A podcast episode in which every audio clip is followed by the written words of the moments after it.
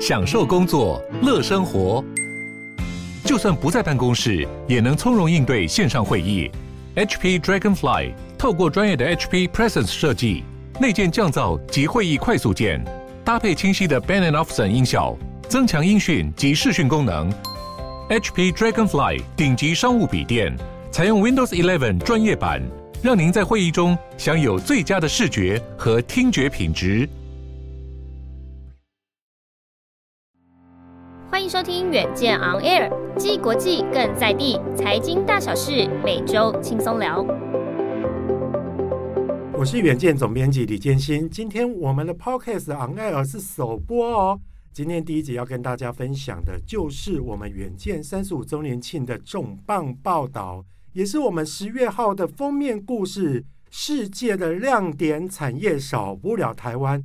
我们今天这次特别邀请的主要企划者，也就是我们的资深总主笔彭信珠，信珠姐来跟我们聊聊这次的题目。信珠姐好，各位好，是这样子的。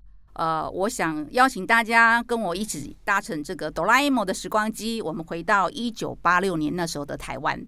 大家记不记得那时候一九八六年台湾是一个呃雨伞的王国、玩具的王国、成衣的王国、帽子的王国，有好多好多王国的封号。为什么有这么多王国的封号？因为我们就是家庭及工厂，所以我们有很多的外销产业诞生。但是呢，在一九八六年那一年，同时也是台湾制造业反转的一年。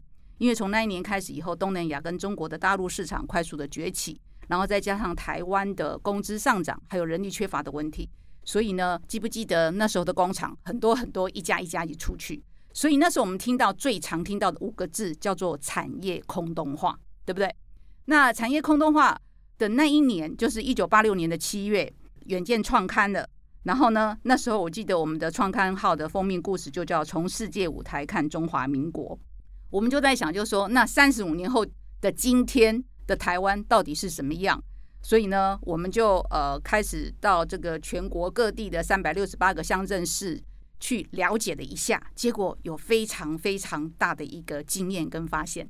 哇，其实哈，从刚刚杏珠姐的一个回答当中，就可以知道杏珠姐真的率领了我们的采访团队，花了大半年的时间哈，走遍了全台湾各地的产业聚落。哎，其实她刚刚还没有告诉大家哦，其实这个小小的台湾居然可以撑起二十一个足以转动地球的制造业，而且大大小小的工厂哦，遍布在八十五个乡镇市区，等于是八十五个黄金小镇。这个就让我觉得很好奇，杏珠姐，那个八十五个哦哦，这这二个二十一个产业聚落，它到底是都分布在哪里？基本上一定是以台湾的西半部为主，对不对？因为我们都知道那个西。西部走廊就是整个台湾的产业中心嘛，那就是从新北市开始，一路到这个桃园，然后新竹县市，然后苗栗，然后呃台中彰化，然后再到云林。当然，家有一些小部分，但是大部分还是台南跟高雄。就整个西部走廊，就是我们最主要的一个制造业的产业重镇。那这一次我们下去呢，我们有这样的一个发现，其实某种程度也证明了一件事，就是。台湾人其实不用太忧心跟焦虑，就是我们是不是真的产业空洞化这件事。那我们从很多的出口值里面呢，可以达到一个答案哦。你看哦，虽然我们工厂被搬了这么多到海外去，对不对？可是我们从呃三十五年前的出口值的一点五亿兆到今天的十点二兆，其实是过去这三十五年的六点七五倍。大家有没有想到一件事情？就是诶，工厂不见了，感觉好像制造业也不见了。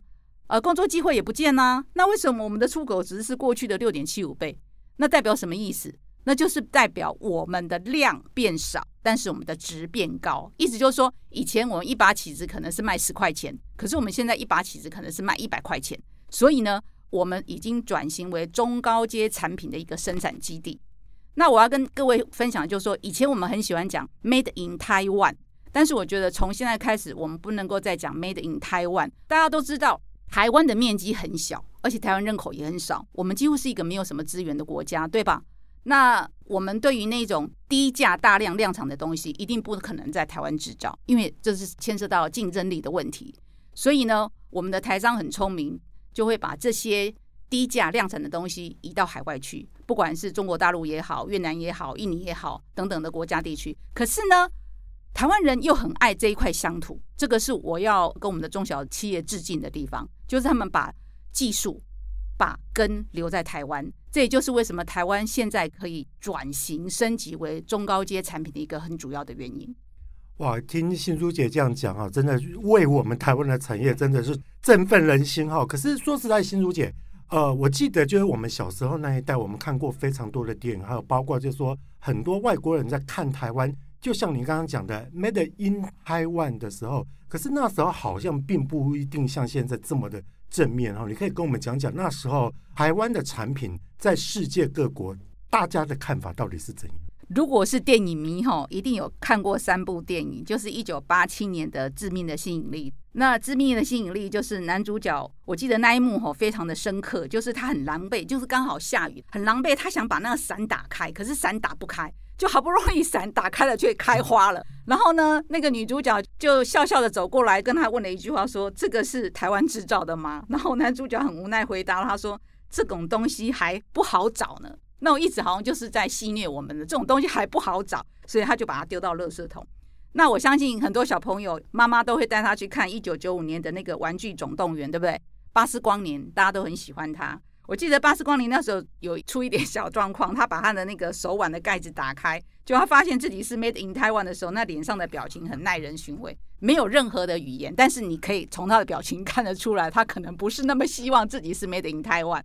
还有就是一九九八年世界末日这部电影，我相信也很多人看过，就是那时候他们为要拯救地球，记不记得太空说要回到地球的时候，突然间没有办法启动了，所以那个太空人就很急着要去抢修。然后他就很生气，很生气的说：“美国零件、俄国零件全部都是台湾制造的。”所以你看看，我们虽然有很多王国的封号，对不对？我们刚刚有提到啊，玩具王国啊，你看巴斯光年、雨伞王国，对，全部都被人家放在他的这个电影里面的一个笑梗。是，所以那时候大家对 Made in Taiwan 的感觉就是很便宜啊，但是品质不 OK 啊，所以就是劣质品的代名词，对不对？那这一次三十五周年之后，我们去看，其实我很开心的地方就是说，我们再也不是这样的国家了。我们的品质真的会让你很惊艳。然后呢，你就会发觉，就是说，原来我的故乡这么厉害。其实这一次我们三十五周年庆的出发心，也是希望，就是说，我相信很多的孩子都是北漂，包括我也是北漂的。我也相信，在双北地区，绝大多数人都不是本地原生的啦，土生土长的双北的人。我们都从中南部上来奋斗打拼，因为念完大学之后继续的就业上班。我在想，大家到底多久没有回到你的故乡去看一看？因为以前我们回去可能就是陪个爸爸妈妈吃一顿饭的时间，然后就上台北了嘛。大部分的状况都是这样子嘛。那这一次到各个乡镇去之后，其实我很感动，很感动的地方就是说，原来你的故乡是这么的了不起。那所谓了不起的原因，就是说，原来你不知道，就是说你家隔壁的一个那个铁工厂。看起来好像不怎么样，不起眼，但是不好意思诶，是全世界的隐形冠军企业。就是说你你根本不知道，就是说哇，我们这么厉害，我们可以做一颗呃什么螺丝螺帽，可以到日本的晴空塔上面。我们需要用到我们台湾的螺丝，因为我们的螺丝有防腐的效果，所以它很适合在这样的地方使用。那我们就发现像，像像桃园的龟山，它有七大的亮点产业啦，然后桃桃园的芦竹也有六大亮点产业，有很多很多的地方。我也非常的欢迎大家，不是要促销我们家的杂志，然后我们杂志现在真的是已经抢抢抢破头了，就是因为我们有一张有一个四页的跨页的这个全台湾的产业地图，这一张地图你看了会非常的震撼。那我我举两个例子哈，你就会让你很感动。比如说像台南仁德嘛，台南仁德它有一家这个大厂，这家大厂我不能曝光，因为要牵涉到这个商业的保密条款的问题。你知道你知道台湾人有多厉害？我们今年有两颗螺丝，两颗螺丝而已哦，因为缺柜嘛，大家都知道疫情的期间就是货柜都要不到，对，对不对？缺柜，他就出不了柜，出不了柜。那一家非常非常有名的电动业者，他的那个超级工厂旗舰工厂竟然停摆，就不能生产。你说台湾人厉不厉害？哇，真的全世界都在等台湾出轨哈，我觉得真的是非常特别。其实刚刚刚刚听到新珠姐这样讲，我真的觉得非常的感动。尤其哈，虽然我是总编辑，可是我目睹新珠姐一路在做这个题目的一个艰辛。为什么一个题目要做半年？因为说实在哈，在全台湾，说实在，我以前也跑过隐形冠军的一个题目，很少人会像这次远见把整个。这么多的一个产业的一个数字，还有包括这么地毯式的，把它一个一个的的挑出来做一个报道。还有刚刚新书姐其实有提到一个，我也觉得非常有兴趣，就是说刚刚我们在讲说以前我们都被嘲笑，就是 MIT 的写东西都不是一个上等货，可是现在 MBT 的一个时代，其实就是告诉大家说世界少不了台湾。新书姐可以跟我们分享一下，就是说其实哈。你去接触这么近距离的去接触这些厂商，你觉得他们到底做了什么改变？为什么以前感觉上我们都会觉得我们是次级品，但是他们做了哪些努力？还有哪一些东西是代表着台湾精神？我在那个回应建新这个问题之前，我还是想特别介绍两个产业，因为半导体都不用讲，大家都知道它很厉害，但是我还是要 highlight 一下，它真的太厉害了。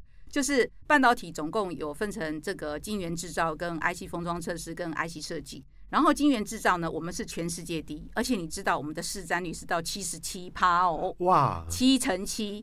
然后我们的封装测试是五乘七，然后我们的 IC 设计是二十趴。然后呢，我们自行车真的很厉害，我们的我们的自行车只要是中高阶的自行车，几乎都是台厂的天下，都是我们制造的。好。然后我要 highlight 两个产业，这两个产业一个叫做 PCB，就是电路板。我为什么一定要介绍它？就是因为大家只知道你买到 iPhone 的时候，都希望拿到的是台积电的晶片做的 iPhone，对不对？不好意思，如果没有 PCB 的话，台积电的晶片再好都没有用。哇，为什么？因为 PCB 被称为是电子工业之母，你任何的举凡。所有的电子产品一定要有那一块电路板。那电路板你有没有看到上面有很多很多很多点点点点点东西，像蜘蛛网一样的。对，所有的功能都是要靠那一块电路板。那我们的晶片呢，也要站在窄板上面。如果没有那个窄板的话，是没有办法放在我们的手机里面，放在我们的 Apple 的电脑里面，所有的东西里面。那我觉得我要特别呃强调的是，很多人都不知道台湾有一个称号叫做 PCB 日不落国。啊，我们都不知道，我们只知道晶片很厉害。然后呢，桃园叫 PCB 日不落城，为什么？因为我们台湾是全世界产量第一大的出口国。然后呢，二零二零年的整个产业链的总产值已经破兆了，到一点零四兆。我们厉害到什么程度？我们有全球百大的 PCB 的排行榜，台商就占了二十五家。意思就是四分之一哦，理解理解，就是全球的一百大的一个大公司，每四个就有一个台湾厂就对了。重点是来了哦，前十大里面我们有五家哦，哇，够厉害了吧？前十大有二分之一，有一半都是我们拿走了。然后我要特别介绍，就是说，在这个桃园，因为桃园有占了七成的业者嘛，然后新北是两成，加起来九成。你知道，在这个三十公里的范围之内。我们有上中下游非常绵密的 PCB 的产业链，这个产业链厉害到什么程度？厉害到中国大陆他就想 copy 就没有办法 copy。你想想看哦，我只要在车程三十分钟之内，我要什么有什么呢？而且你知道它有多特殊？为什么我说叫做日不落国跟日不落城？因为它是二十四小时在运转，即便是现在你晚上下完班，大家不都休息了？不好意思哦，南崁路上是非常的车水马龙的。就是从十点到凌晨的三点，车上有好多的箱型车跑来跑去。他们跟我说，七成的箱型车里面载的都是电路板。为什么？因为它有四十几到五十道的工法，意思就是说，你要做成一个 PCB 板，上面有很多很多很多的制成，不管是电镀也好啦，或者是呃多层压膜也好啦，那你是不是要发出去？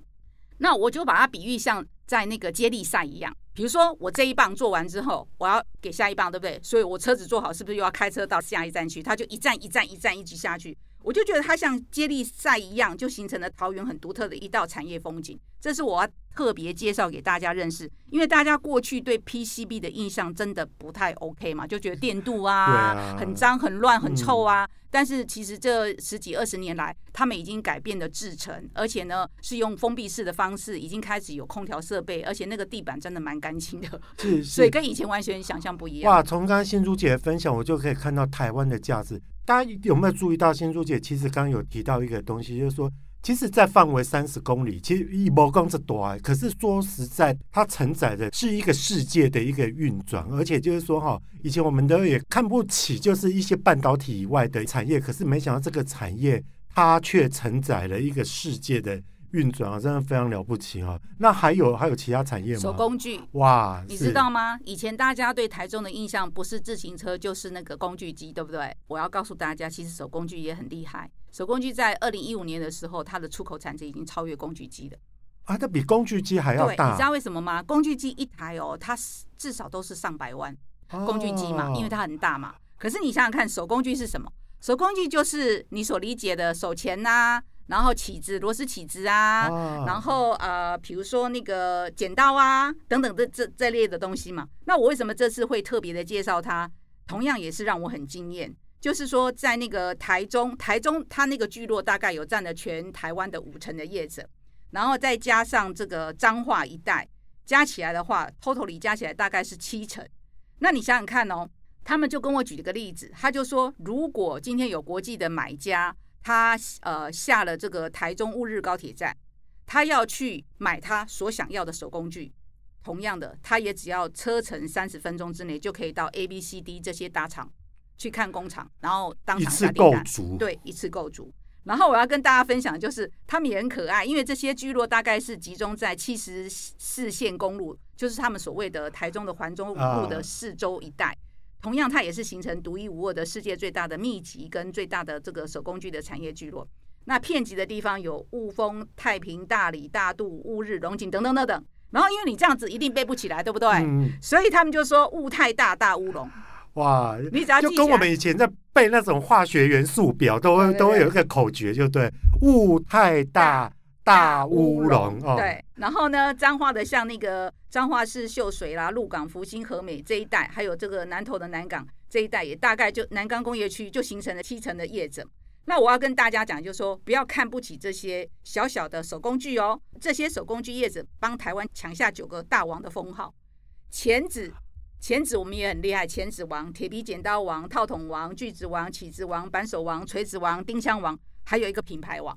哇，这个是其实是让我最惊艳，就是说台湾因为我们的内需市场很小，所以你要去这个创造品牌这件事不是很容易。可是我们在手工具竟然有一个叫 King Tony，就是那个金童力，它可以行销到海外去。比如说它在俄罗斯，在很多的国家，它都知名的品牌，这一点是让我很惊艳的。它是自有品牌，它不是代工，自己的，对，是我们台湾自己自发的品牌。而且手工具不止这一家 King Tony，还有好多家好多家的品牌。都是用台湾的真正的品牌行销到海外去的。那我要举一个例子，就是那个铁皮剪刀。你们一定不知道什么叫铁皮剪刀，对不对？铁皮剪刀的意思就是说，你可以剪剪铁皮。对，所以它是工业用的。但这铁皮剪刀有多厉害呢？我们有一家公司叫黄银，黄银呢，它的剪刀跟美国一个知名的 Weiss 的品牌去比哦，就是我们剪完铁皮，在直段、横段剪完三次之后，还可以剪布。男生一定听懂我在讲什么，因为你剪了铁皮之后。一定那个会有口，对不对？就是不够锐利，会有卡卡的。对对对。那这个时候，哎，微起对对对。所以你在剪布就剪不断了。是。但是你知道我们黄英的剪刀有多厉害？他剪完钢片之后再剪布的话，干净利落，没有毛病。因为我当场实验过。哇！我真的就我吓到了。说实在话，而且你知道吗？我们一把剪刀才卖一百多块，剪十万次钢片。再剪布都不是问题，可是我刚刚讲的美国那 Weiss 很有名，如果有在买手工具的人就知道，他剪一万次就已经不太好使，所以不太好使的意思就是说，他剪布就卡卡的，也剪不太断这样子。然后你们会看不起这些小小的手工具的原因，是因为你不知道它的制成有多繁琐。比如说以我刚刚讲的铁皮剪刀，它有三十七道工序，就是说它要做成一把铁皮剪刀有三十七道工序，然后这三十七道工序呢，就是里面有很多的美感嘛。就是他的窍门呐、啊，诀窍就在里面嘛。然后其实他最厉害的还不是我刚刚讲的剪完铁片、剪完钢片再剪布，他最厉害的是他可以剪断那个防弹背心。你都不知道，当他把防弹背心拿来做实验，那撕那个那个声音哦，真的你会觉得很震撼，就想说天哪，一把剪刀可以把防弹背心给剪剪穿了。然后他就说，他每次听到这个撕一声，他就很有成就感，很有成就感。对对对对对。这是我要我要举例的一些呃一些故事啦。说实在话哈，刚刚我回应建新你讲的，因为刚刚听新珠姐这样讲哈，各位听众朋友，你们有没有觉得说，在你的生活周遭，或者说在你的生活环境当中哈，有一些你可能看起来并不是并不是说非常起眼的这些这些中小企业，或者是就是说这些产业哈，哎，没想到它比美国的品牌要更厉害哦，它连防弹背心都嘎也破，所以说你就会知道说哈，这中间一定有它它非常过人的之处哈。那可是我会比较觉得好奇，就是说，兄姐，因为其实我们跑产业这么久，我们都知道说，其实。现在是一个全球化的一个市场，通常都是大集团，或者是说那是一个大财阀哈，会比较容易，就是说在在这个世界上生存。为什么台湾总是会出现一些打不死的中小企业，打不死的蟑螂呢？每次哦，我只要去访问中小企业，每次我都会请他们形容自己，你知道吗？几乎都是讲说打不死的蟑螂。我这里要那个科普一下哈。那个蟑螂真的是它的生命力太顽强，太顽强了。它已经生活在这个地球上有四亿年之久，所以为什么为什么台商要活最久的？对，为什么要形容自己是打不死的蟑螂？就是生命力真的很很很顽强嘛。好，那我举个例子，这个苦干实干、任劳任怨就不用讲，以厂为家真的不要讲。为什么？因为他们不是在工厂，就是去工厂的路上。那早期这些创业家就是常常被老婆抱怨。老婆一天到晚就说：“你到底什么时候才还要回家？”啊，因为就不能回家嘛，因为他就是惦记很多事情。那那整个这个制程，他要去监督嘛，怕产品出问题嘛。然后你知道那 PCB 的有一个叶子跟我讲的好好玩，他说他们 PCB 有一句话叫做“做 PCB 的就是 key 细胞，key 细胞就是老婆都很生气，老公是从事这个行业 是好。”然后那个，要不就是我们都是以前常讲说，提着一卡皮箱，真的是我们是提着一卡皮箱到世界各地去要订单的。然后你知道他们一去哦，三十天那叫做小 case。像那个凤记的那个董事长，他那时候二十七岁的时候第一次做什么的？他是做那个就是那个机械设备啊，机械设备就是那个那个射出的那个车子，对对对。然后他自己就是安排行程，然后就拎着一卡皮箱，从美国到加拿大到墨西哥哥斯达黎加。整个十几个国家，把重要的客户全部都访了一遍，一去就五十五天呢，你能想象吗？哦、不能想象，对不对？五十五天是，是真的是抛家弃子哎。还有那个金统利的那个那个七十岁的那个董事长，我觉得他更可爱。他那时候也是去法国，就是因为因为那个经销商倒掉了嘛，没有办法，他只好把经销商吃下来，然后变成是他法国的据点。他一句英文不会，一句法语也不会。然后他就死背了四个法语的单字，就是早安、你好、谢谢、好、不客气、再见，这样子就是这四句，就是四句法语，对对对对，走遍全法国就对。然后你知道他厉害到什么程度？因为以前你知道早年那时候我们的旅游签证最多就是一个月嘛，对。他要满一个月的时候，赶快再回台湾，然后回台湾之后再去法国。他多厉害，他就是。秘书带他只搭过一次地铁，他就拿着那个像那无字无字天书，对对对对对，那个因为法文又跟英文又长得不一样，啊，对，然后他就这样一站一站那个站名这样对着我说啊，你怎么都不会害怕？他说没惊没惊，他说巴黎的那个那个地铁很可爱，它是那个它是那个环状环状的，所以他做错了就是一直轮一直轮，然 后就、哦、就下车就好，反正再怎么绕都会绕到你要的点就对了。然后厉害的地方是他真的是成为台湾。在海外的第一大的那个就是那个手工具的品牌，然后他很厉害，厉害到他现在已经变成巴黎通，他每一区他都知道。然后他还跟我讲说：“小姐，啊，你知道那个巴黎那个行政区里面有温州区、有越南区吗？哦，你看到多厉害？”对，要要我们一般人没去过巴黎就不会知道。其实我我觉得我个人也是常在跟这些这种企业主接触哦，我就会发现说很多那种并购大王，他在世界各地有有据点的。按个英文哈嘛是差不多赶快弄魔功盖贺，可是问题就是说，哎、他们怀着那种不屈不挠，而且其实敢闯敢去到国外去闯关的这种精神哦，哎、反而就立下他们他们很多天地哈。就兄姐应该还有更多的故事。刚刚我讲的那个七十岁的老先生，他是金统利的董事长，叫赖庆华。我真的跟他聊天非常非常的有趣，因为他有好多好多的故事，真的。那我现在还要再跟大家分享，就是那个脚踏实地不用讲了嘛，认真细心盯紧呐，应该基本款啦，这种基本款的啦啊！我现在还要更分享的是更有，就是更有价值的地方，就是因为这一群的创业家，他都都是从基层开始做起，所以他基本上都是技术本位。你知道他们厉害到什么程度吗？像那八十七岁的那个入足新意的那个老董事长、创办人蔡登标。他哦，他他厉害到什么程度？他远远的哦，远远的听到那机器的声音，就知道那机器有没有发生问题啊。他从听声音就知道，听声辨位，就跟以前的武林高手赶快的对。对，然后所以呢，他们的员工非常的怕他，不是只有他哦，几乎我访问的每一家中小企业的研发部的人都很怕老板到研发部去。比如说像瑞正，他在做那些车铃啊、菜篮子啊，然后那个什么挡泥板啊，还有那个链链盖，就是做这些所谓的那个配件的那个自行车零组件的那个瑞正的董事长许国忠，他也是很厉害。他只要一进去，把那产品一拿起来看，就知道哪里出问题。我现在还要再介绍一个更厉害的，就是那个台湾的那个起子大王，叫义成工厂。为什么叫工厂？你就可以知道这家公司很老的，对不对？他是从彰化鹿港起家的，他爸爸是从一只那小小的那个锥子，你知道以前在那个缝衣服的时候，不是有那种小锥子吗？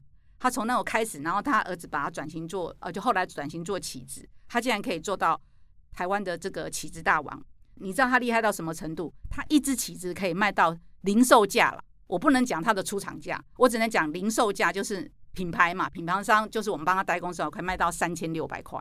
哇，你很难想象哦，一只螺丝起子，这个看起来应该是都在在我们我们在特力屋还在哪里？但那都是很廉价的东西啊。哦，三千两八块那是精品啊。对，然后义成工厂的董事长林建国，他有一个封号叫做“黄金右手”。为什么叫黄金右手？你知道吗？因为只要任何一个新产品出来的时候，他只要拿他的手摸一摸，他就知道哪里出问题。所以他被封为黄金右手。还有更厉害的就是，国外的 buyer 不是到他们工厂吗？他只要有新产品上市，摊在桌上，比如说来了 Stanley 或是谁，他就看说我要这一只，我要那一只，然后他就要询价嘛。询价之后，一般来讲就会讲说啊，不好意思，你可能要需要给我一点时间，我过两天再回复你。通常都是这样，对，不对？他不用，他就当场呢掂掂重量，摸摸起子，他就马上给他价钱。然后在旁边的那个业务员呢、啊、就很紧张，心里想说：是啊，阿弟当诶。是不是讲对啊？讲唔对啊？今嘛讲唔对，唔就唔就了钱啊！阿 出给啊！对啊。然后你知道吗？他们业务员真的很佩服这个老董事长，他才六十几岁，他就说董事长几乎八九不离十，几乎没有赔钱过。然后我会问他说：“你为什么这么厉害？”他说：“阿哥讲免讲的代志，我有做几啊十单啊，我做几啊十单啊嘛，我当然就很厉害，都知道哪里出问题啊。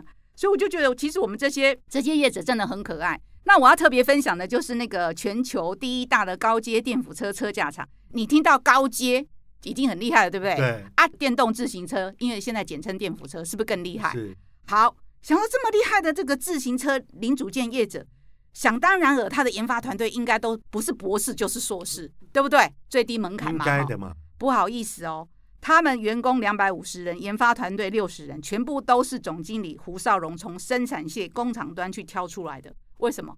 因为他跟我讲一句很白，因为他在彰化嘛，他也找不到人才，嗯、人家也不太爱去彰化，也抢不赢半导体产业，因为半导体产业现在是最夯的。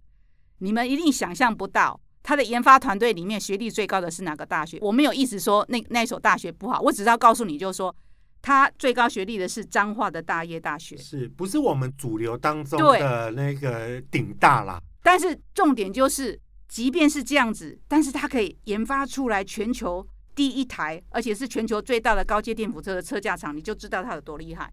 因为这总经理跟我讲一句话，他就说，不是他不想用好人才，因为你知道台湾的好人才，毕竟就是讲难听一点，连台积电一家都不够用了，因为台积电一家研发中心就要七八千个研发人才，是它的磁吸效应实在是太，然后他他只讲一句话，我很感动，他就说，不管你是什么学历，你只要愿意从基层摸索起来，然后呢，你卷起袖子拼命干，就会成为最坚强的。